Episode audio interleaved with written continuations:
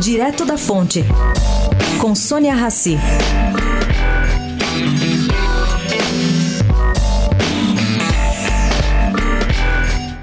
Arik Derson, que ajudou a eleger Michael Bloomberg como prefeito de Nova York, defende que Bolsonaro abandone o discurso intolerante e escreva do leito no hospital uma carta à nação deixando claro que ele apoia a democracia que não levará a agenda racista e homofóbica ao Planalto.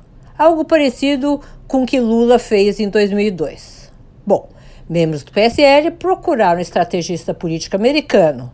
Segundo fonte da coluna, o contato feito por integrante da ala de Luiz Felipe Orleans Bragança tem como objetivo combater a rejeição de Bolsonaro. O marqueteiro quer ainda personalizar a campanha usando o nome Jair, um sujeito amigo, hospitalizado e nem tão durão. A mudança de tom é condição para que Virson entre na campanha. Essa proposta foi bem recebida por Eduardo Bolsonaro, mas encontra resistência séria no grupo do general Mourão. Sônia Raci, direto da fonte, para a Rádio Eldorado.